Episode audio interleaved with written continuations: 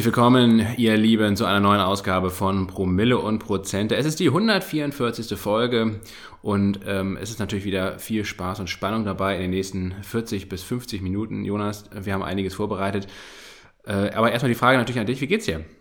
Ganz gut. Wir ähm, haben ja jetzt hier den donnerstägigen Handelstag rum. Ähm, haben, wir haben den 15.12. hinter uns gelassen und ich war ein bisschen angeschlagen. Wir haben, äh, nehmen jetzt ein bisschen später auf als geplant. Ich bin weitestgehend an der Seitenlinie geblieben, habe äh, mich aber doch äh, am Mittwochabend dazu hinreißen lassen, ähm, den DAX Short zu gehen. Auch eine relativ große Position für meine Verhältnisse. Eigentlich halte ich mich dran, maximal ein Prozent gehebelte Produkte von äh, im Verhältnis zu meinem frei verfügbaren Anlagekapital das war ein bisschen größere Position. Ich glaube, waren, waren sogar fast drei Prozent. Und es war ein fantastisches Timing. Normalerweise bin ich ja beim Shortgehen als absoluter Kontraindikator bekannt. Also eigentlich hätte es am Donnerstag im DAX nochmal zwei Prozent nach oben gehen müssen.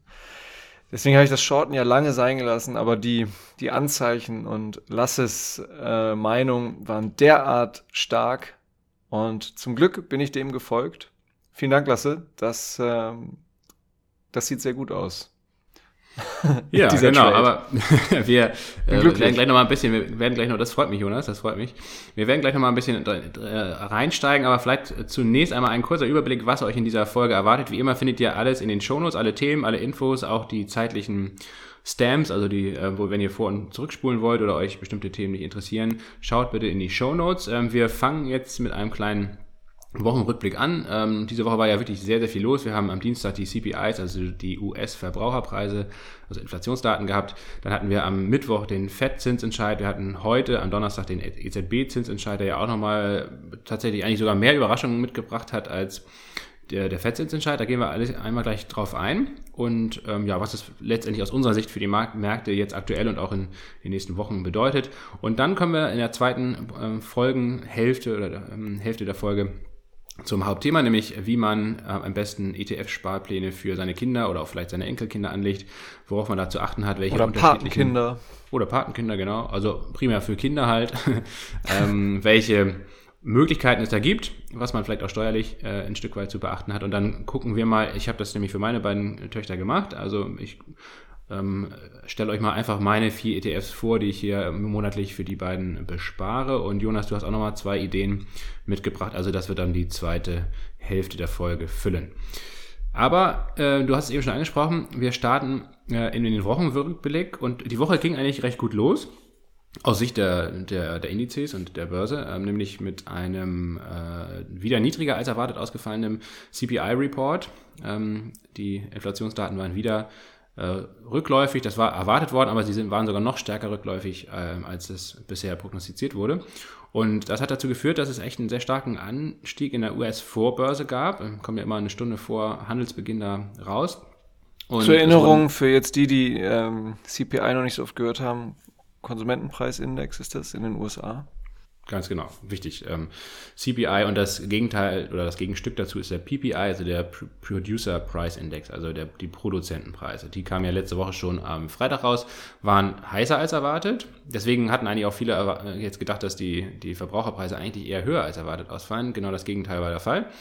Und ja, das hat dazu geführt, dass es äh, richtig nach oben gespiked ist, die Märkte wieder ähm, sowohl der DAX als auch die US-Indizes natürlich ähm, neue Hochs sogar ausgebaut haben. Aber, aber dann ist was sehr Interessantes passiert, nämlich dann mit Börsenstart ähm, ging es eigentlich nur noch bergab. Also diese ganzen vorbörslichen Hochs, ähm, teilweise über 3% da im S&P und im Nasdaq, wurden ähm, bis Handelsschluss dann am Dienstag komplett wieder abverkauft und ähm, das war schon für mich so ein Signal, Jonas, deswegen hatten wir auch über einen äh, sehr guten Short-Einstieg dann gesprochen, ähm, ich hatte nämlich echt so ein Déjà-vu. Wenn ihr mal, also wenn es euch interessiert, schaut euch mal den Tageschart im S&P an und schaut euch mal den 13.10., äh, den 13. Oktober dieses Jahres an.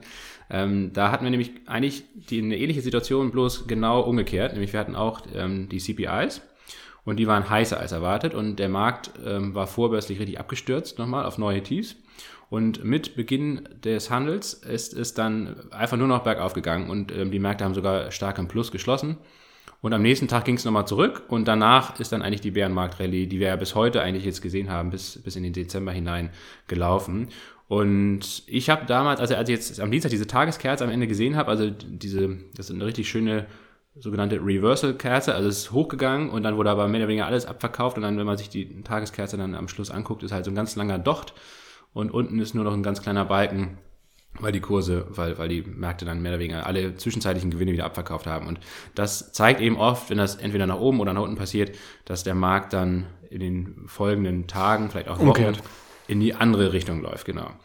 Und ähm, ja, und das haben wir dann hier auch besprochen, auch in unserem, für unsere Mitglieder, ähm, die ja hier dankenswerterweise auch den Podcast mitfinanzieren, in diesem Optionsschein-Kompass, also wo wir dann ja ab und zu mal ein paar Trades machen, ähm, hatten wir dann gesagt oder sind davon ausgegangen, dass es jetzt vor der FED-Sitzung am Mittwoch dann nochmal hochläuft. Genau das ist passiert und dann aber mit der FED-Zinsentscheidung eigentlich ähm, die richtige Talfahrt beginnt. Und das war tatsächlich, also ab jetzt rückblickend betrachtet, tatsächlich mal ein richtig gutes Timing. Kann man nicht anders sagen, ja. Völlig richtig. Man muss auch mal auf die Schulter klopfen. Ging ja auch Ab ein paar Sachen schief dieses Jahr, deswegen können wir das jetzt auch nochmal, hast du das jetzt nochmal richtig gerechtfertigterweise gehighlightet. Und dann hat ja nicht nur die FED ins hawkische Horn, ins Falkenhorn geblasen, äh, sondern die EZB und die fast noch stärker. Ja, das kam dann am Donnerstag noch, das hat, ähm, also heute, am heutigen Donnerstag jetzt auch, ähm, auch gegen mittags raus. Ähm, die Zinserhöhung ist eigentlich genau wie bei der FED auch wie erwartet ausgefallen, 50 Basispunkte. Der Zins liegt jetzt hier in Europa bei einer Spanne von 2,25 bis 2,5 Prozent, soll aber noch ähm, erhöht werden ähm, bis ungefähr ähm, 4 Prozent. Und ähm, das hat den Markt tatsächlich überrascht. Also ähm, Christine Lagarde war sehr viel hawkischer als gedacht. Ähm, auch von der Kommunikation her, es werden weitere signifikante Zinserhöhungen ähm, erwartet in den nächsten Monaten. Also meistens wahrscheinlich dann um weitere jeweils 50 Basispunkte. Und auch die sogenannte Terminal Rate, also der final angepeilte Zinssatz für diesen Erhöhungszyklus, soll wie gesagt bei rund 4% liegen. Der Markt hatte bei weitem weniger ähm, eingepreist bisher. Und, und das ist auch neu für die EZB, es soll ein sogenanntes QT durchgeführt werden, also QT geschrieben auf Deutsch, ähm, was äh, für Quantitative Tightening steht, also geldpolitische Straffung. Das ist genau das Gegenteil von QE, also QE geschrieben im Deutschen, ähm, Quantitative Easing. Das hatten wir jetzt ja die letzten Jahre, eigentlich das ganze Jahrzehnt über, dass also eine geldpolitische Lockerung stattfindet und die Notenbanken im großen Stil Anleihen kaufen auf dem Sekundärmarkt. In erster Linie, nicht nur Anleihen, ähm, das sind auch noch teilweise andere Wertpapiere, aber eben primär Anleihen. Und ähm, das soll jetzt eben umgekehrt werden. Also dieses QE-Programm, Quantitative Easing-Programm, wurde ja schon zurückgeführt die letzten Monate. Und ähm, die Fed ist eben schon seit Monaten jetzt dabei, eben nicht nur keine Anleihen mehr zu kaufen, sondern eben ähm, auslaufende Anleihen, die also normalerweise, wo das Geld normalerweise wieder reinvestiert wird für neue Anleihekäufe, das eben nicht mehr zu tun und damit eben dem Markt Stück für Stück Liquidität zu entziehen, vor allem dem Bondmarkt. Und das, und das heißt ja auch. Das heißt ja, ne, gerade wenn jetzt die Staaten ähm, einen erhöhten Finanzierungsbedarf sehen, möglicherweise durch äh, fiskalpolitische Programme, weil sie einer möglichen Rezession, äh, wir wissen alle nicht, wie stark sie ausfallen wird im kommenden Jahr, aber um solch einer Rezession mit fiskalpolitischen Programmen entgegenzuwirken ähm, oder sich grundsätzlich weiter zu finanzieren, äh, stößt dann ja sagen die, ähm, die, die die geringere Nachfrage, weil eben die EZB nicht mehr so viele Staatsanleihen nachfragen wird, möglicherweise auf ein, auf ein höheres Angebot ähm, was dann äh, wiederum dann zu fallenden Anleihekursen führen würde ne? und höheren Renditen. Genau, ähm, so ist es. Und ich, wir hatten jetzt ja in den letzten ähm, Wochen und Monaten immer wieder über Bonds ähm, gesprochen. Die, gerade die, die langjährigen US-Staatsanleihen sind ja wirklich sehr gut gelaufen in den letzten zwei, drei Monaten, ja, zwei Monaten eigentlich seit Oktober. Ne? Ab wann sprichst du ähm, von langjährigen? Ab äh, zehnjährigen eigentlich. Ähm, aber ich habe bis 30, ne? Es geht bis 30, also die richtig langjährigen sind eigentlich erst ab 20 so. Also die quasi in dem TLT-ETF, von dem wir jetzt ja auch schon ewig gesprochen haben, immer wieder drin sind, das sind immer plus 20-jährige Staatsanleihen, also 20-jährige plus ähm, alles, was da drüber liegt, das ist in diesem TLT-ETF drin. Ähm, das sind eigentlich die richtigen langjährigen. Die 10-jährigen sind eigentlich so die Standard-Bonds ähm, und dann gibt es natürlich zweijährige und fünfjährige und teilweise auch dreimonatige und so weiter, ja. Ähm, aber ich denke mal, ähm, wir, ich würde jetzt schon erwarten, nach der Rallye, gerade bei Bonstar, ähm, dass es so oder so mal einen Rücksetzer gibt. Also ich erwarte erstens einen Rücksetzer bei den Anleihen, ähm, vice versa natürlich einen Renditeanstieg bei Anleihen.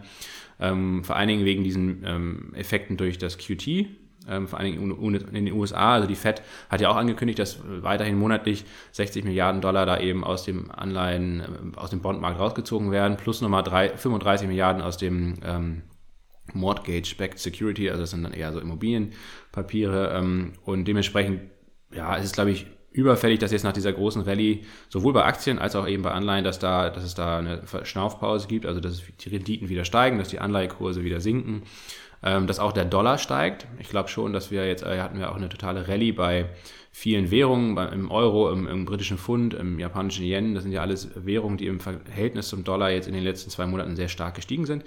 Und ich glaube einfach, dass wir jetzt zumindest mal ein, zwei Monate eine Gegenbewegung sehen werden. Ich ähm, würde dann aber eigentlich das eher nutzen, um bei den, beim TLT-ETF zum Beispiel noch weiter aufzustocken, beziehungsweise wenn man jetzt vielleicht noch nicht dabei ist, kann man sich das dann auch mal angucken. Ich glaube, das ist schon dann interessant wieder fürs, fürs nächste Jahr. Und was Aber ich würde jetzt nicht in diese Rallye reinkaufen. Genau, richtig. Das, das haben wir mitgenommen. Und was hältst du von, von Euro-Anleihen, so ab zehn Jahre im Laufe des ersten Quartals dann? Ja, da wäre ich, glaube ich, wirklich vorsichtiger. Weil, also, was, was die EZB jetzt macht, Erstens glaube ich nicht dran, dass sie das wirklich durchhält, vor allem das QT-Programm. Mal gucken, ähm, weil, weil man hat jetzt ja allein heute schon wieder gesehen, was die Konsequenz daraus ist. Also die, die Renditen gerade für italienische Staatsanleihen sind zum Beispiel massiv gestiegen. Und ähm, dieses Ungleichgewicht in der Eurozone ist ja nach wie vor ein Problem. Und ja, das wird die EZB, also ich glaube, die EZB ist heute hawkischer am Ton gewesen, als, als sie es am Ende wirklich durchziehen kann. Nichtsdestotrotz würde ich, wäre eigentlich kurzfristig, wäre es wirklich interessant, auch den Eurobund Future, das sind quasi die, die Euro-Anleihen, oder das ist eigentlich letztendlich, ähm, ja, das kann man, wie, wie, wie ist das ein Kürzel? Ich muss mal ganz kurz gucken, wie das Kürzel ist. FGBL, glaube ich, ne? Ähm, Eurobund Future. Ähm, ich hau euch mal die, die WKN in die, in die Shownotes, beziehungsweise vielleicht auch für Discord oder so. Ich werde das nochmal ein bisschen recherchieren, was ich nämlich, obwohl ja, die, die sind schon ganz schön ordentlich zurückgelaufen, der Eurobond Future jetzt, ähm, in den letzten äh, zwei, drei Wochen. Aber das wäre eigentlich eine schöne Geschichte gewesen. Ähm, vielleicht kann man es sogar immer noch machen, dass man das eigentlich ähm, shortet, ne? Ähm, aber ja, das ist jetzt wahrscheinlich Oder irgendwann wieder long geht, ne? Im Laufe des Oder irgendwann wieder long geht. Auf jeden Fall, also ich, ich würde zum jetzigen Zeitpunkt ähm, weder am Aktienmarkt noch am äh, bei Anleihen-ETFs zukaufen, sondern ich würde einfach jetzt mal ähm, warten bis Mitte, Ende Januar auf jeden Fall mal.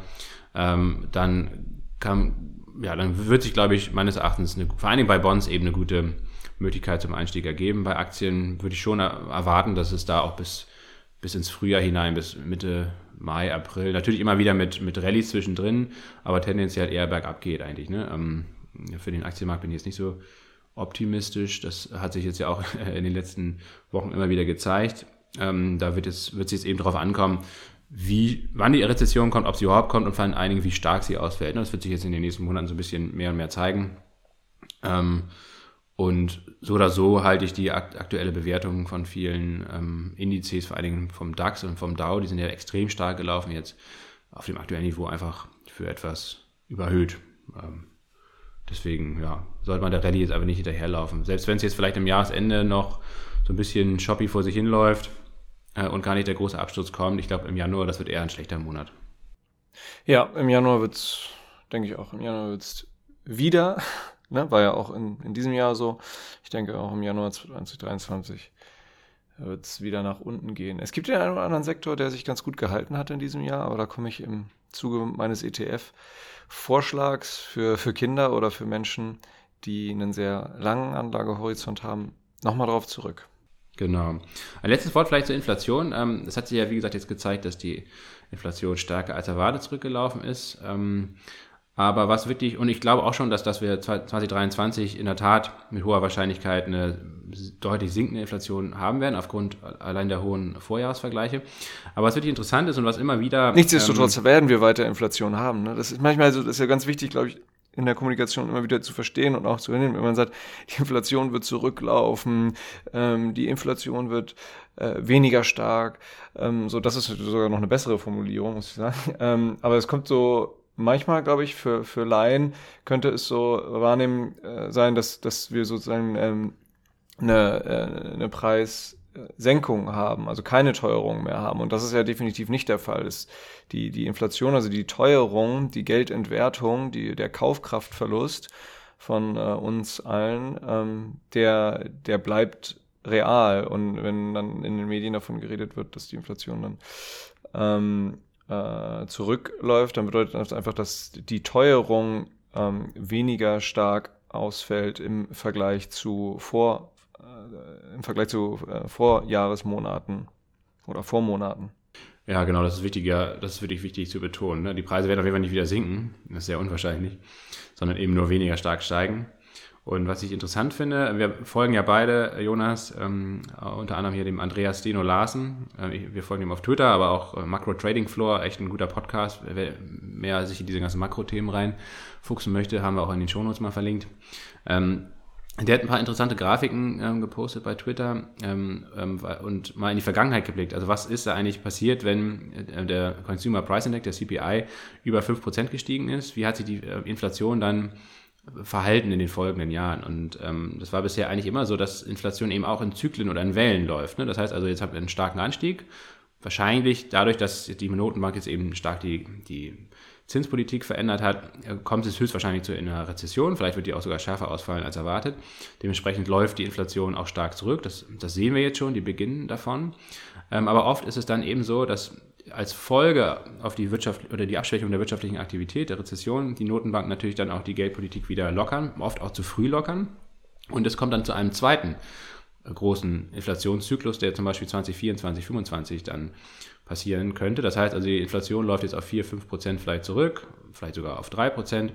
Und sobald es dann aber wieder losgeht nach der Rezession, die Geldpolitik auch gelockert wird, ähm, springt die Inflation plötzlich wieder stark an, weil sich die strukturellen ähm, Probleme eigentlich nicht geändert haben. Ne? Also bestimmte Rohstoffe sind knapp, da sind die, ist das Angebot einfach äh, knapp, ähm, weil die Produktionskapazitäten nicht ausreichen. Wir haben ja letztendlich ein äh, ja, ein Prozess, äh, zumindest der teilweisen Deglobalisierung, dass wir halt zum Beispiel viele Produktionskapazitäten aus China verlagern, ähm, vielleicht auch wieder zurück in die USA und nach Europa verlagern, was sicherlich gut ist, was hier wahrscheinlich auch Arbeitsplätze schafft und mehr Sicherheit bringt, aber eben dann auch zu teureren äh, Produktionsbedingungen führt.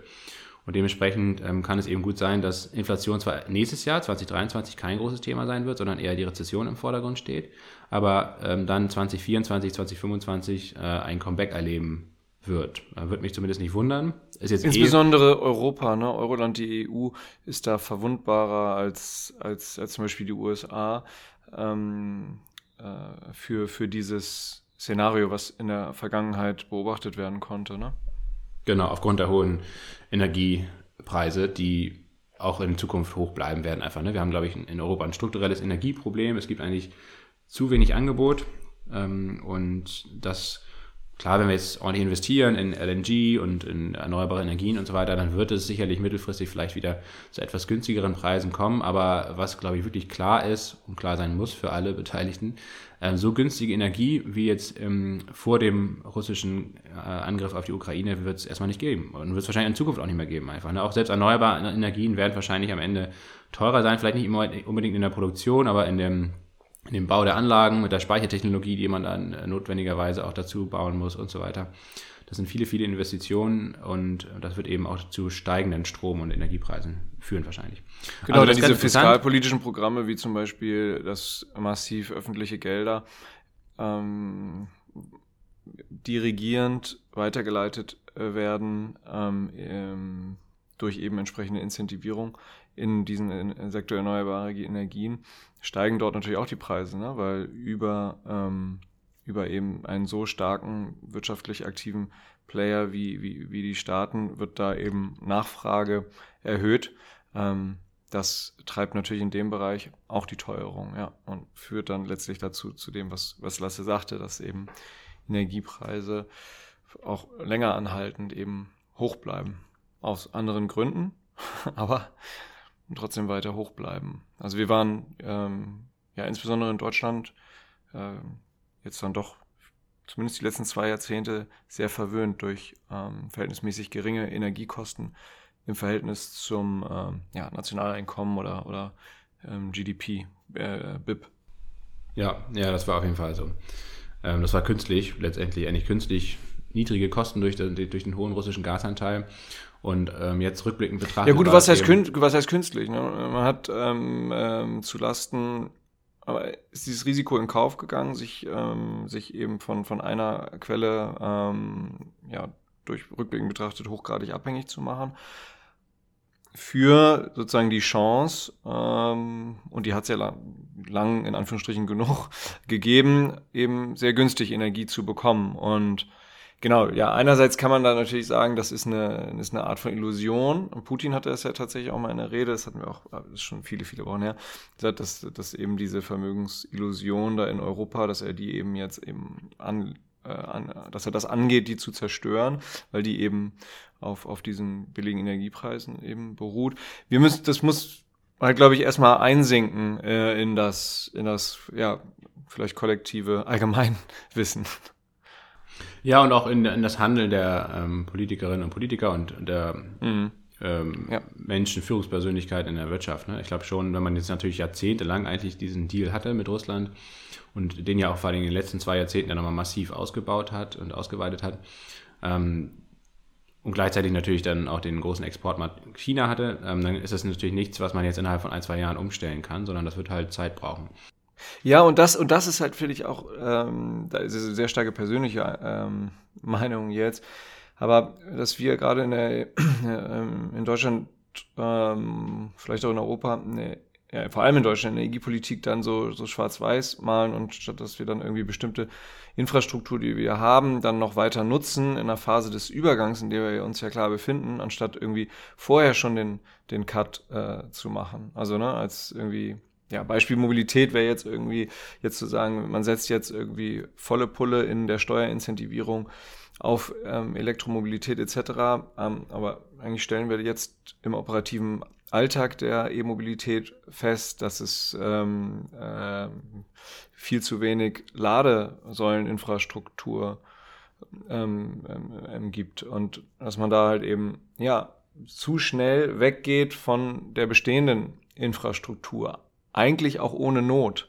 Ähm, und dann in einem anderen Bereich aber die Preise, die Teuerung ähm, anfeuert durch eben, ja, aus meiner Sicht ähm, fehlallokierte Gelder, die dann eben, ja, zu einer wieder persönliche Meinung, falschen Incentivierung führen ähm, und irgendwie einer unnötigen Teuerung in bestimmten Sektoren und wiederum dann in, in anderen Bereichen, ähm, dass dann da wieder ein Mangel passiert. Und in der Energiepolitik kann, ich, kann man das, denke ich, auch genauso sehen. Ne? Also du, du hattest das mal relativ in der Folge, ich weiß gar nicht mehr, welcher dann mal ausgeführt lasse, mit, mit der Atompolitik. Ne?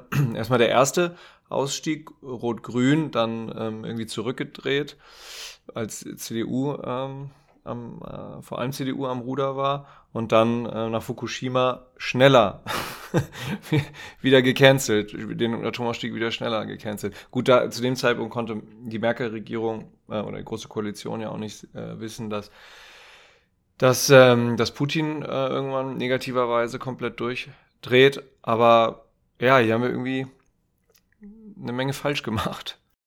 Es war schwarz-gelb damals, ähm, 2011, ja. Aber ja, ja, das, das war wirklich der, der große Knackpunkt. Also der, der erste Atomausstieg von Rot-Grün, der war, hatte auf jeden Fall Sinn gemacht, weil er eben bis 2030, 2034, glaube ich, sollte das letzte Kraftwerk abgeschaltet werden, ja, wirklich einen sehr langfristigen Plan verfolgt hat und vor allen Dingen, dass er gepaart hat mit einem massiven Ausbau der erneuerbaren Energien ähm, und einer Ökosteuerreform und so weiter. Das war wirklich meines Erachtens rückblickend wirklich gute Politik und alles wurde davon dann von den ähm, dann nachfolgenden CDU geführten Regierungen ähm, torpediert, nämlich Ökosteuerreform wurde nicht mehr weitergeführt, erneuerbare Energien, äh, der Ausbau wurde massiv zerstört eigentlich, äh, teilweise rückabgewickelt. Die gesamte Solar- und Windkraftbranche in Deutschland, die eigentlich nach Rot-Grün wirklich hier groß gewachsen war, wurde mutwillig zerstört. Anders kann man es nicht sagen. Solar Valley den Bach runter. Ähm, ja, und, äh, und dazu dann noch dieser völlig vermurkste ähm, erst Ausstieg aus dem Ausstieg, dann wieder Einstieg aus dem Ausstieg, dann alles noch viel schneller und so weiter. Also, naja, wie gesagt, ich habe mich ja schon oft ausgelassen über, über die Merkel-Regierungsjahre. Das waren wirklich verlorene 16 Jahre und das wird uns jetzt auf jeden Fall auch noch eine Weile begleiten und uns auf die Füße fallen hier. In vielen, vielen Dimensionen. Über die Digitalisierung brauchen wir gar nicht sprechen. Aber wir schweifen ab, Jonas. Wir wollen ähm, nach vorne blicken.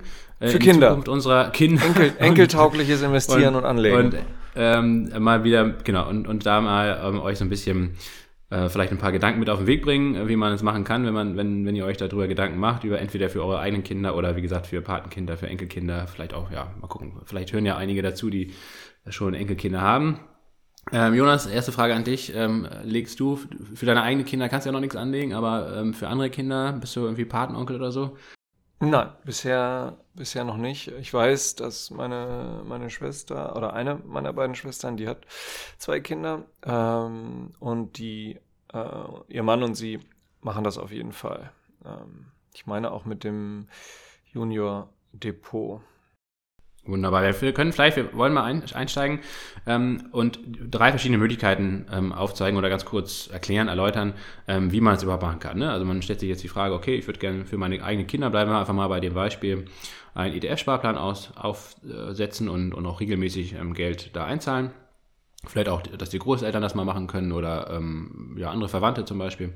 Und es gibt eigentlich im Kern meines Erachtens drei Varianten, wie man das machen kann. Und ähm, die erste wäre, einen ETF-Sparplan für Kinder im eigenen Depot, wenn man ein eigenes Aktiendepot schon hat, ähm, aufzusetzen. Ne? Ähm, auf jeden Fall sollte man jetzt nicht einfach mehr Geld in einen eigenen bestehenden ETF-Sparplan für sich ähm, ähm, einzahlen, sondern man sollte mindestens mal, ähm, wenn man es im eigenen Depot macht, einen separaten neuen ETF-Sparplan machen, vielleicht auch auf ein anderes ETF.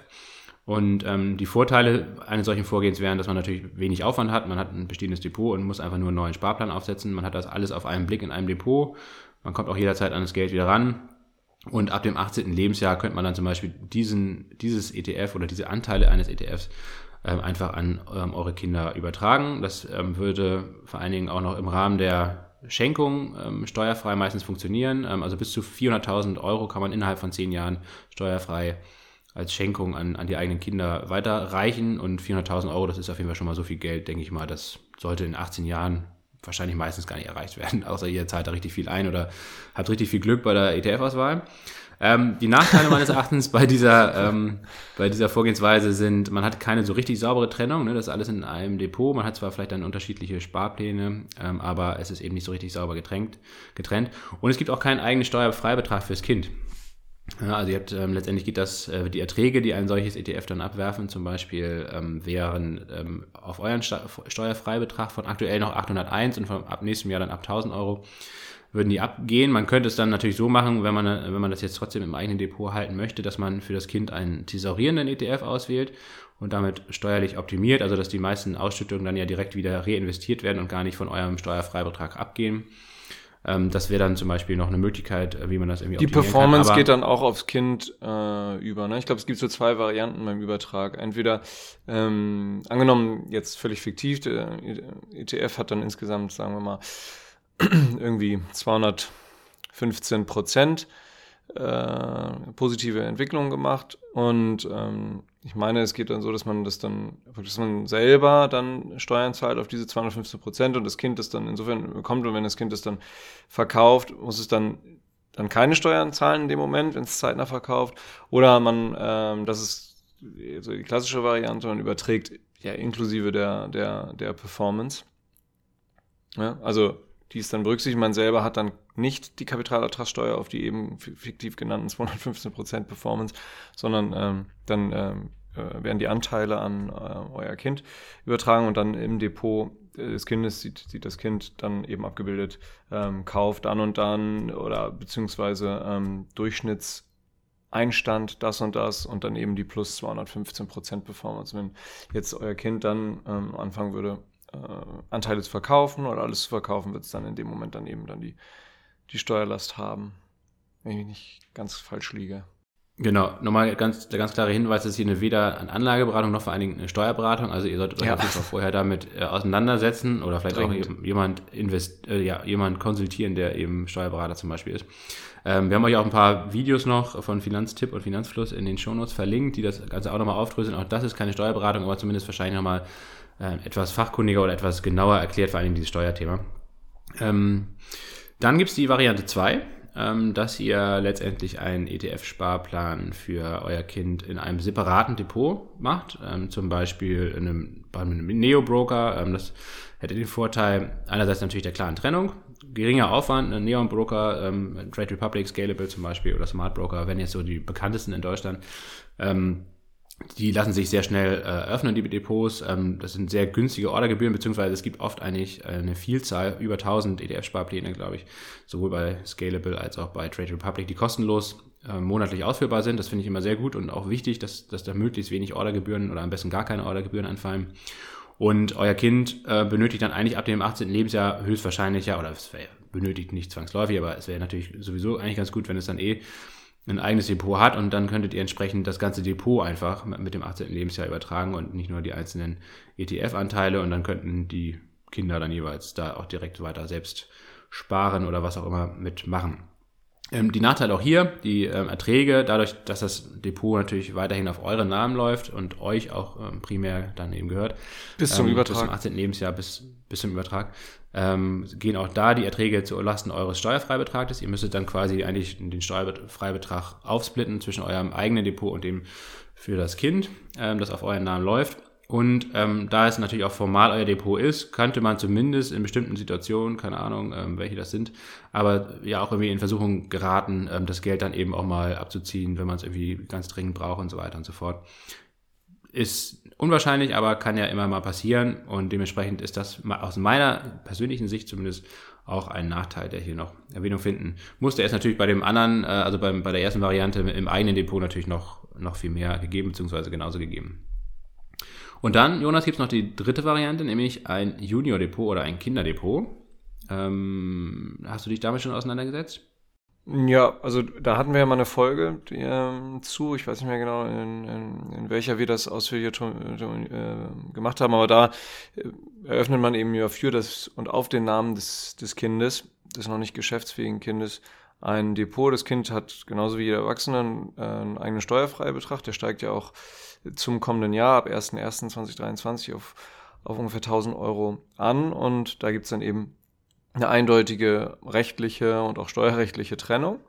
Ähm, das Kind kann dort äh, natürlich noch nicht aktiv sein. Um, ähm, ihr müsst ähm, aber, sobald das Kind die Volljährigkeit erreicht, ähm, die, die ja, dem Kind die Zugangsdaten und so weiter aushändigen und ihr ähm, verliert dann sozusagen auch die, die Kontrolle darüber. Also Vorteile sind ganz klar, eigener Steuerfreibetrag des Kindes, ähm, komplette ähm, rechtliche Trennung von Anfang an und äh, der Nachteil ist, dass das ein bisschen höherer Aufwand ist, ähm, aber andererseits ist es so einfach bei Direktbanken wie der, wie der ING, früher DIBA, DKB, Comdirect, Consors, was es da nicht alles gibt, das zu eröffnen. Also ich persönlich halte den, den Aufwand für sozusagen die Vorteile, die ich hier ganz klar sehe, äh, wo ich noch keine Kinder habe, aber ähm, halte ich den äh, vermeintlichen Aufwand auf jeden Fall für für völlig gerechtfertigt und dass man den in Kauf nehmen kann. Und ähm, ja, Nachteil kann natürlich sein, ihr kommt an das Geld dann nicht mehr ran, könnt es nicht einfach ähm, wieder zu euch auszahlen, sobald ihr es da eingezahlt habt. Ähm, ja, das gehört eben dem Kind, das, das Vermögen des Kindes. Und ähm, da gibt es dann nichts dran zu rütteln, wie eine YouTube-Person mal sagen, gesagt hat. Ganz genau. Ähm, also ihr habt zwar bis zum 18. Lebensjahr habt ihr zwar die Vollmacht, ähm, aber ihr könnt eben eingezahltes Geld nicht mehr rausziehen. Und ähm, das, ähm, ja, die Vollmacht erlischt dann auch mit dem 18. Lebensjahr, dann äh, gehört es dem Kind direkt und das kann natürlich auch machen, was es möchte damit. Ähm, das ist für mich meines Erachtens ein, ein Vorteil. Ähm, das kann man aber sicherlich auch als Nachteil interpretieren. Klar, ne, mit 18, das kann da hinten losgehen. Ne? Das Kind dann sagt, ich kaufe mir hier für die äh, 180 Steine oder für die 46 Steine, je nachdem, die da, die dann da sind, kaufe ich mir irgendwie eine, eine Mopette oder was weiß ich nicht was. Ähm, ja, da, also das sind alles auch gerechtfertigte Über Überlegungen. Aber vielleicht führt das auch dazu, dass, ähm, dass man selber dann in Sachen ja, Geldbildung oder Finanzbildung sich dann irgendwie auch einigermaßen frühzeitig drum kümmert, ähm, die eigenen Kinder entsprechend aufzuklären. Ähm, ja, und mit dem Umgang von Geld eben zu schulen. Das finde ich eigentlich auch, auch den richtigen Umgang, dass man eigentlich dann, wenn sie soweit sind, irgendwann in der Pubertät, ähm, den, ähm, ihnen das mal alles erklärt und letztendlich ähm, darüber spricht.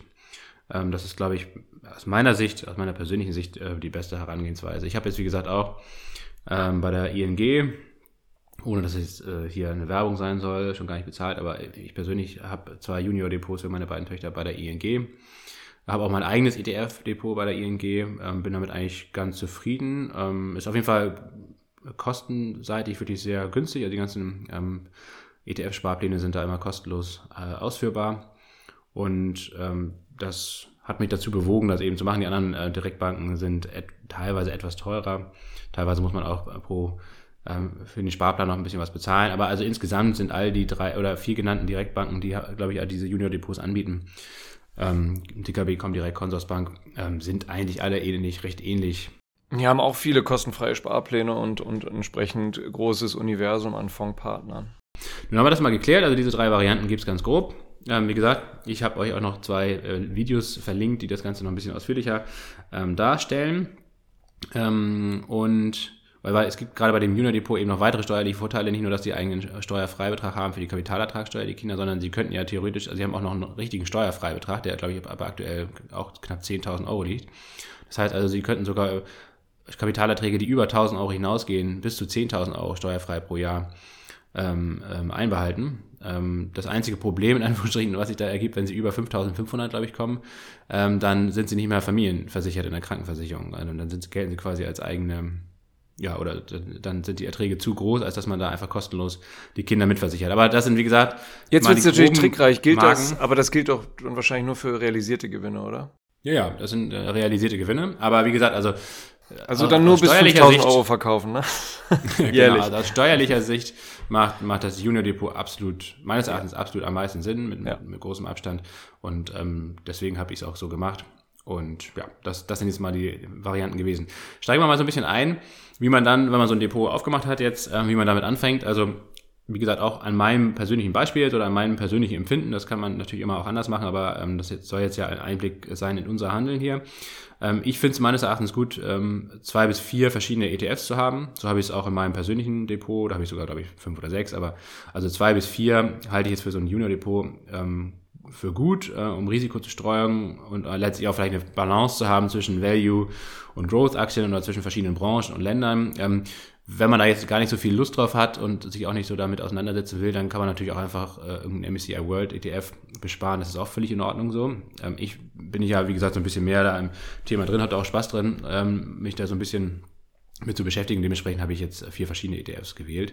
Äh, man kann das auch immer so machen, zum Beispiel, dass man einfach den Sparplan immer mal wieder ändert. Nicht unbedingt vielleicht einmal im Jahr, aber vielleicht alle zwei, drei Jahre, dass man einfach zwei, drei Jahre lang einen ETF bespart und dann sich noch ein anderes aussucht, um äh, vielleicht nochmal was, eine andere Branche oder äh, andere Länder, andere Länder mit reinzunehmen und das dann einfach mal zwei, drei Jahre bespart. Also das ist auch noch alles möglich und ähm, dient natürlich dazu, dass die Diversifizierung über die Jahre auch noch immer weiter ähm, erhöht wird. Ne? Ähm, ich habe vier ETFs, wie gesagt. Das erste will ich gar nicht so sehr ähm, drauf eingehen, weil das hatten wir in der Folge 142, also vor zwei Folgen. Das ist das äh, iShares S&P 500 Healthcare Sektor äh, ETF. Das haben wir jetzt ja schon ausführlich besprochen. Ähm, bildet den US-Gesundheitssektor ab. Ähm, meines Erachtens die Vorteile sehr geringe Kosten, hohe durchschnittliche Rendite in den letzten Jahren, solide und gleichzeitig wachstumsstarke Unternehmen, ähm, Gesundheitsbranche. Dementsprechend habe ich das sowohl privat bei mir im Depot als auch äh, für meine Töchter im Kinderdepot. Und ja, das ist tatsächlich das einzige ETF von diesen Vieren jetzt, die auch dieses Jahr und auch bei mir im Depot, glaube ich, ähm, mit einem Plus abgeschlossen haben. Über 4% ist aktuell noch im Plus. Ähm, ja, hat mal wieder gezeigt, dass gerade in solchen Phasen, die es ja natürlich immer mal wieder gibt, ähm, der Gesundheitssektor wirklich sehr solide dasteht und den breiten Markt eigentlich sogar meistens klar outperformt. Ähm, das zweite ETF ähm, ist eigentlich eine Abwandlung des MSCI World, nämlich UBS. Ähm, MSCI World Social Responsibility ETF ähm, ist ausschüttend, distribuierend. Ähm, die Basis ist der MSCI World SRI Low Carbon Select äh, 5% SEO Capped Index, so heißt das ganze Ding. Das heißt also nichts anderes als, dass es ähm, zwar in Unternehmen aus Industrieländern weltweit investiert, aber der Index berücksichtigt dabei lediglich Unternehmen, die im Vergleich mit der Konkurrenz aus ihrem Sektor über ein hohes Rating in den Bereichen Umweltschutz, soziale Verantwortung und Unternehmensführung verfügen, also ESG bzw. SRI, das sind letztendlich ähnliche Parameter. Ähm, ausgeschlossen sind umgekehrt Unternehmen, die, wesen die wesentliche Teile ähm, ihres Geschäfts in nicht nachhaltigen Geschäftsbereichen erwirtschaften. Und ähm, dieses 5% capped heißt, das maximale Gewicht eines Unternehmens in diesem Index ist auf 5% begrenzt. Die Kosten pro Jahr sind recht ähm, moderat, 0,22 Prozent. Ähm, das ist ausschüttend. Wie gesagt, ich hätte ähm, zwei ausschüttende ETS von diesen vier insgesamt ausgewählt, ähm, um halt auch diesen ähm, jährlichen Steuerfreibetrag so ein bisschen auszuschöpfen. Ähm, dementsprechend auch zwei ausschüttende ETFs. Das Fondsvolumen ist recht groß, knapp 3 Milliarden Euro. Ähm, Handelsbedingungen war schon 2011, also ist wirklich ein etablierter ETF.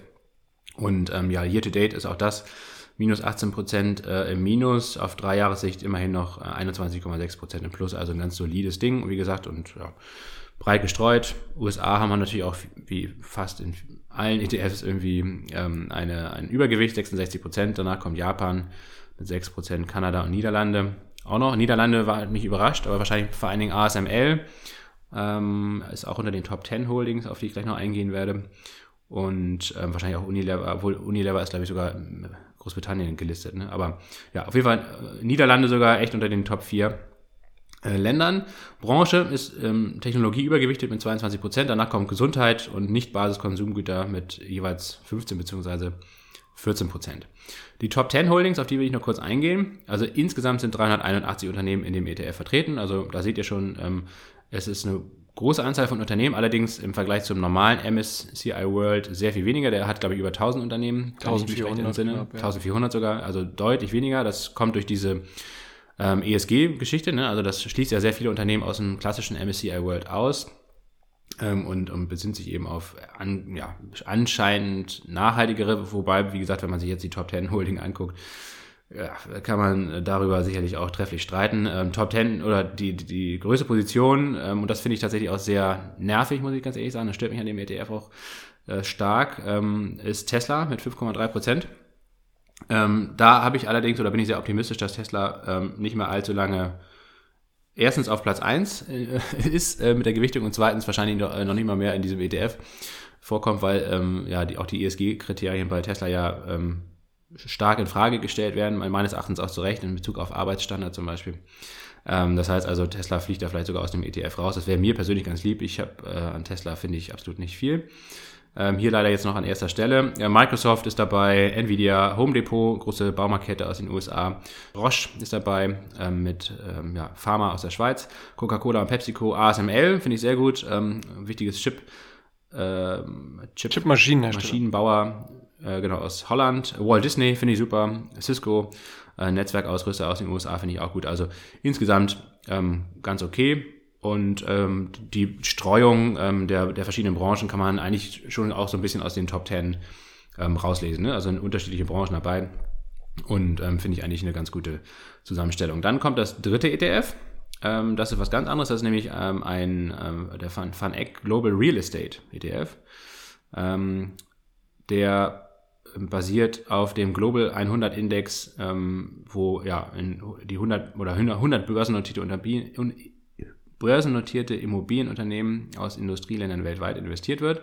Investiert wird in Real Estate Investment Trust, also sogenannte REITs. Da müssen wir eigentlich nochmal eine Folge zu machen, Jonas. Ähm, das ist ja auch gerade äh, groß in der Debatte, weil einige REITs da ähm, äh, ja die Auszahlung gestoppt haben zum Beispiel.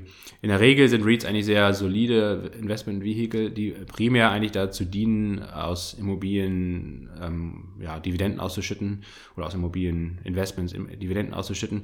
Deswegen, aus diesem Grund habe ich auch ähm, hier das in äh, ETF gewählt, vor allen Dingen auch jetzt Anfang des Jahres, weil ich davon ausgegangen bin, dass der Immobiliensektor eigentlich ganz gut unter Druck gerät aufgrund der steigenden Zinsen, hat ja auch ganz gut funktioniert. Das heißt also, ich bin davon eigentlich ausgegangen, dass jetzt äh, dieses Jahr und wahrscheinlich auch nächstes Jahr noch der ETF eigentlich ähm, eher underperformt und eher im Preis sinkt und dadurch, dass der Sparplan ja monatlich dann investiert, ähm, man da eigentlich ganz gute, günstige Durchschnittskurse bekommt. Ähm, und langfristig halte ich den Immobilienmarkt eigentlich trotzdem für eine recht gute Ergänzung in, in so einem ETF-Portfolio. Vor allen Dingen, wie gesagt, auch, weil er ausschüttend ist.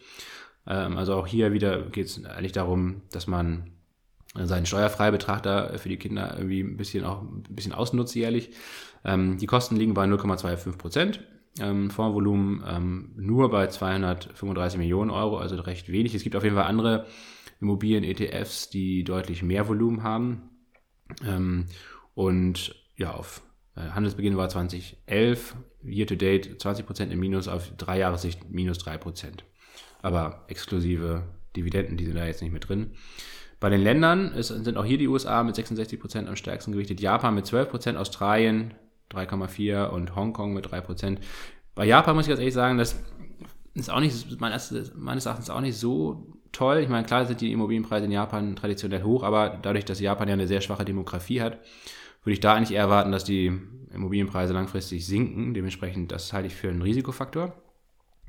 Ja, und die Top 10 Holdings, da gehe ich jetzt nicht drauf ein, weil das alles Namen sind, die man, glaube ich, nicht sonderlich kennt. Also vielleicht noch die erste Position, Prologis REIT ist, glaube ich, einer der größten REITs in den USA. Ähm, ja, und die anderen kennt man wahrscheinlich sowieso nicht. Und hier würde ich auf jeden Fall sagen, das werde ich wahrscheinlich nächstes Jahr nochmal weiter besparen und dann würde ich aber ähm, damit, ja, dass es nicht zu doll Gewichte auch da an dem Depot habe, würde ich das wahrscheinlich durch einen Dividenden-ETF oder Basiskonsumgüter oder irgendwie sowas anderes Value-mäßiges mal ersetzen. Also das ist auf jeden Fall ein Sparplan, den ich jetzt nicht 18 Jahre lang durchbesparen würde, glaube ich, sondern auf jeden Fall mal durchrotieren äh, wollen würde. Und ähm, das sei auch nochmal angemerkt. Kann man natürlich auch anders machen. Und last but not least, ETF 4. Jonas, ein Gedanke dazu? Ja, ich hätte sonst vielleicht äh, zur Abwechslung weitergemacht, weil du ja Basiskonsumgüter ja, äh, gerade gesagt da, hast. Dann wird ja immer ein bisschen eine andere Stimme mal reingebracht. ja, ich habe hier den ähm, Vanguard äh, All World High Dividend, also ein thesaurierender Fonds, ja, mit Fokus eben auf Aktien, die relativ hohe Dividenden ausschütten und auch mit Fokus auf Aktien äh, oder auf Unternehmen, die ähm, ja eine relativ hohe Marktkapitalisierung haben. Das werden wir auch gleich sehen, wenn wir die Top 10 durchgehen. Ähm, 0,29 Prozent jährlich Gesamtkostenquote. Ein sehr großer Fonds, 2,9 Milliarden Euro Volumen, wurde am 24. September 2017 aufgelegt. Hat sich dieses Jahr äh, relativ stabil geschlagen, vor allem wenn man das jetzt mal mit, mit, mit Tech oder mit ähm, Immobilien vergleicht, nämlich Year-to-Date Performance minus 0,61 Prozent.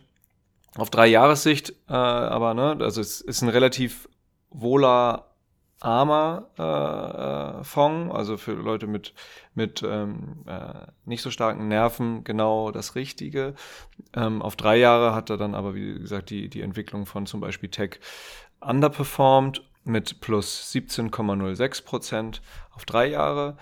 Ähm, ich, mir gefällt die Länderverteilung recht gut, weil USA da eben nicht so einen ganz übertriebenen äh, Gewichtung haben, nämlich mit 44,25 Prozent. Ja, äh, wie bei fast allen global anlegenden ETF trotzdem die größte Position, aber eben in Anführungsstrichen nur 44,25 Prozent. Japan mit 8 Prozent, UK knapp 7 Prozent, Schweiz 5,1 Prozent, Frankreich 3,2 Prozent, Deutschland knapp 3 Prozent, China auch nur knapp 2,5 Prozent, finde ich persönlich gut so.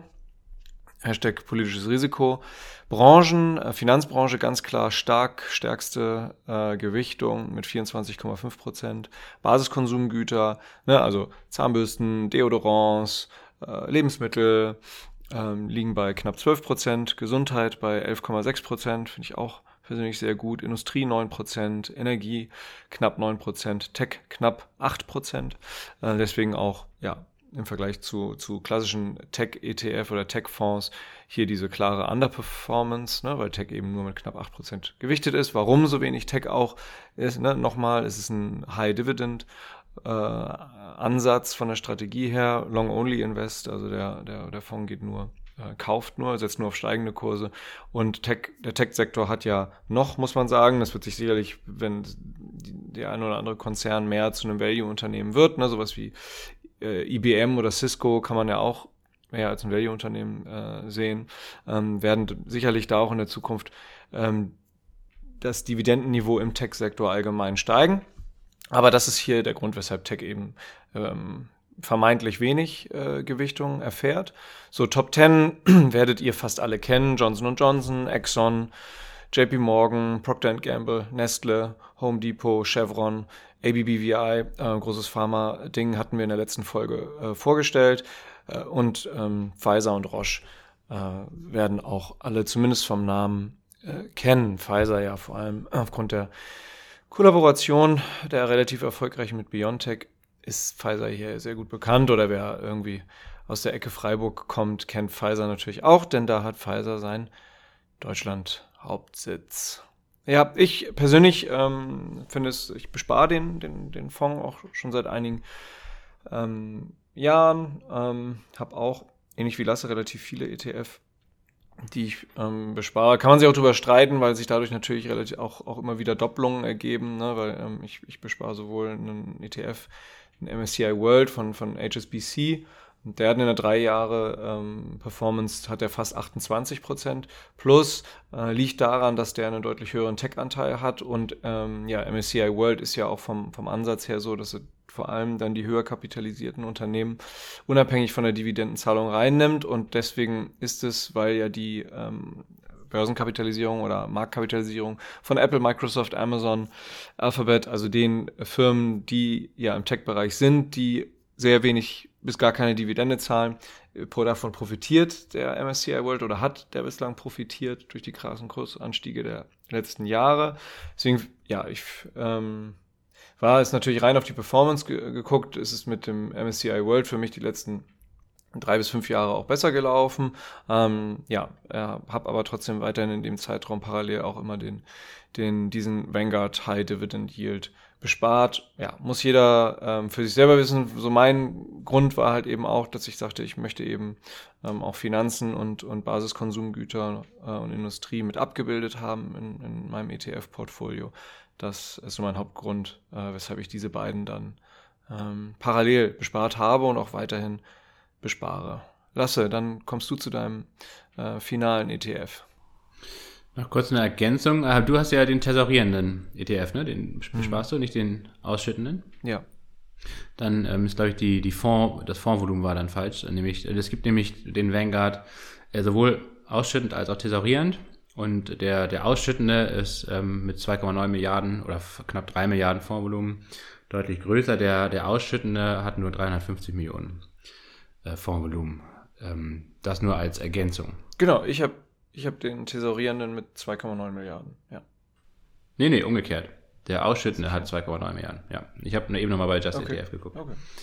Ähm, und der, der Akkumulierende, also der Tesorierende hat 350 Millionen, ist jetzt nicht weiter wild, ist nur ein kleine, äh, kleines Detail, was mir hier aufgefallen ist. Ähm, ich tatsächlich, das finde ich auch einen interessanten ETF. Das wäre zum Beispiel sowas, also ich würde tatsächlich den, den Ausschüttenden nehmen für jetzt für so ein Junior-Depot aus den genannten Gründen äh, mit den Steuerfreibeträgen. Aber das wäre sicherlich zum Beispiel eine Sache, die man dann als, ähm, als Ersatz mal für den Immobilien-ETF ähm, reinnehmen könnte. Ähm, ETF Nummer 4 ist bei mir ähm, der X-Trackers MSCI World Information Technology. Habe ich auch privat bei mir im Depot. Ähm, die Basis ist der gleichnamige Index. Zugang zum Informationstechnologiesektor in, in Industrieländern weltweit. Das Gewicht des größten Unternehmens ist, im Index ist auf 35 Prozent ähm, ge, gekappt oder be, beziehungsweise begrenzt. Ähm, das Gewicht aller weiteren Unternehmen auf 20 Prozent. Ähm, insgesamt 1,5 Milliarden Euro Fondsvolumen, 0,25 Prozent ähm, jährliche Kosten, auch thesaurierend. Handelsbeginn 2016. Ja, year to date, wie man sich vorstellen kann, natürlich nicht so sonderlich gut gelaufen, minus 23 Prozent, allerdings auf drei Jahressicht immer noch 44 Prozent im Plus. Also das ist dann jetzt ähm, der, der Wachstumsteil eigentlich in dem Depot, ähm, neben dem, ja gut, Gesundheitssektor ist ja nicht so wachstumsstark, aber auf jeden Fall das ist jetzt definitiv der, das ETF von den Vieren, das ähm, aus meiner Sicht am wachstumsstärksten ist und eben diesen Wachstumsanteil ähm, im, im, Portfolio ähm, da widerspiegelt. Ähm, Länder, wenig überraschend, 86 Prozent Gewichtung USA, danach kommt Japan an zweiter Stelle mit 3,8 Prozent und die Niederlande auch wieder, wahrscheinlich auch wieder ASML. ASML findet man auch wieder unter den Top Holdings.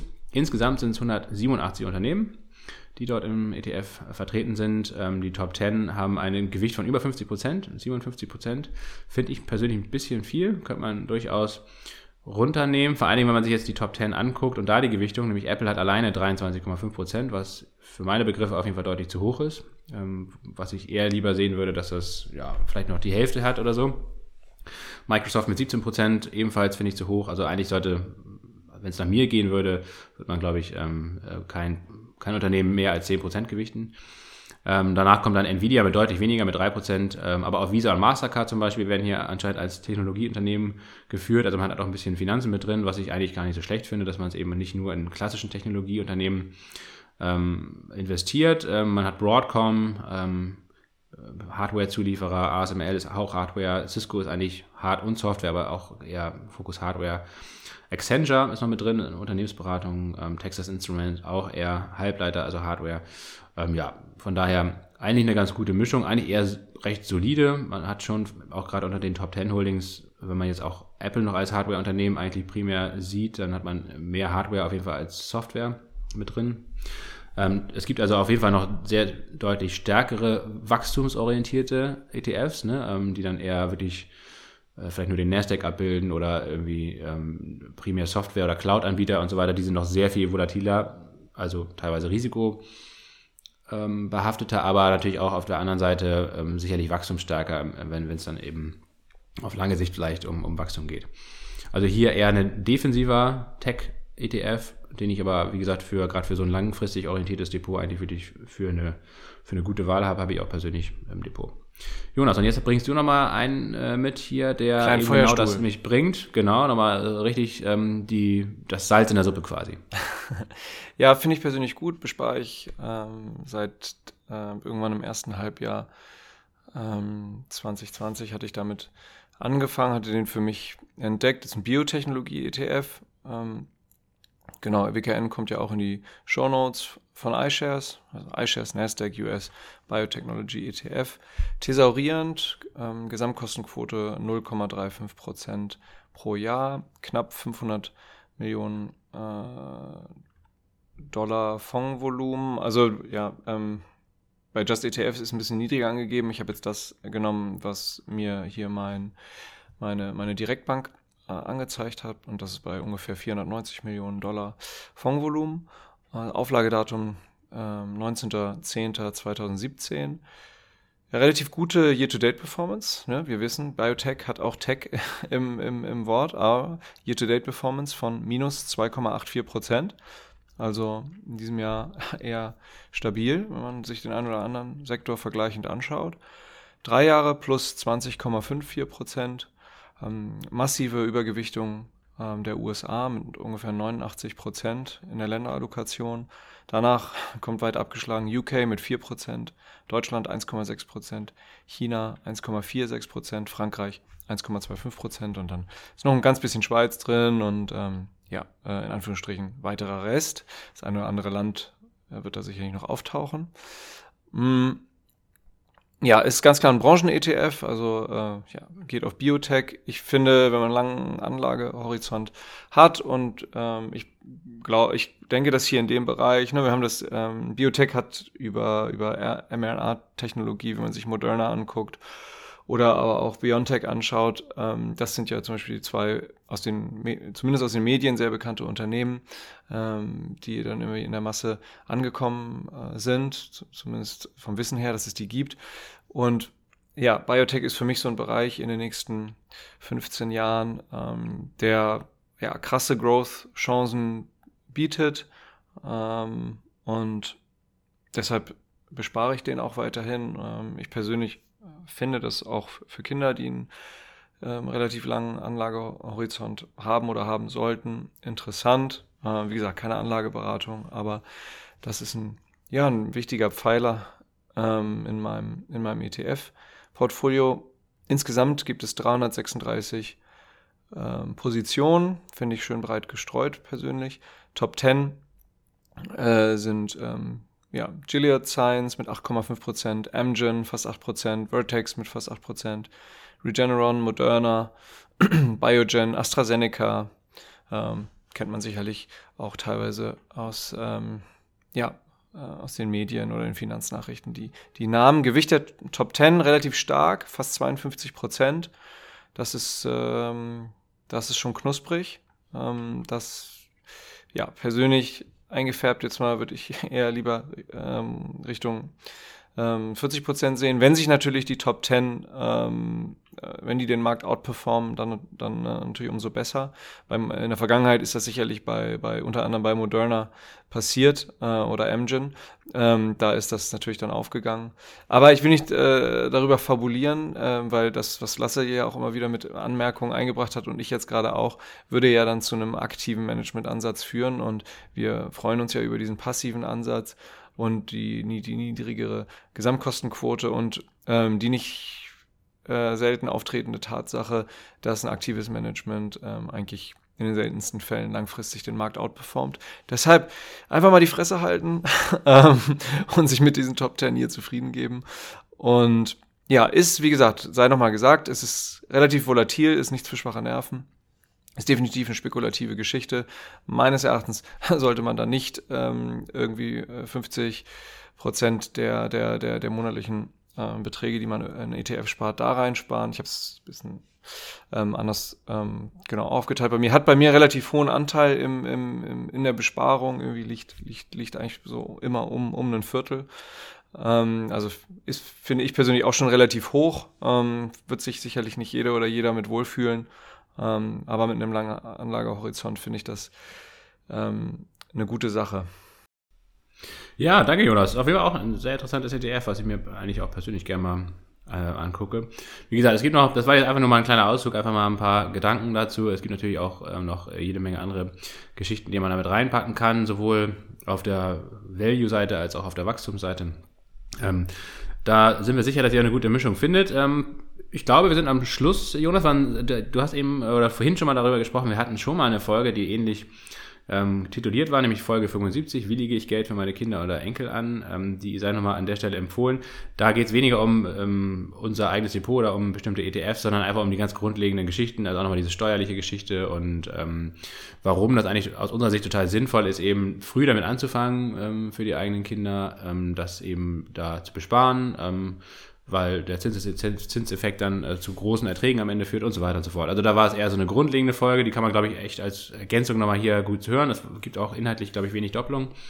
Folge 75 sei an der Stelle nochmal empfohlen, äh, empfohlen und auch der Verweis auf die Shownotes, ähm, promilleprozente.de, da findet ihr einmal äh, alle Informationen hier zum Podcast, auch wie ihr uns finanziell, wenn ihr möchtet, unterstützen könnt und da dann die ein oder andere Zusatzinformation von uns als Gegenleistung bekommt. Also schaut da gerne mit rein. Jonas, ich glaube, das war's.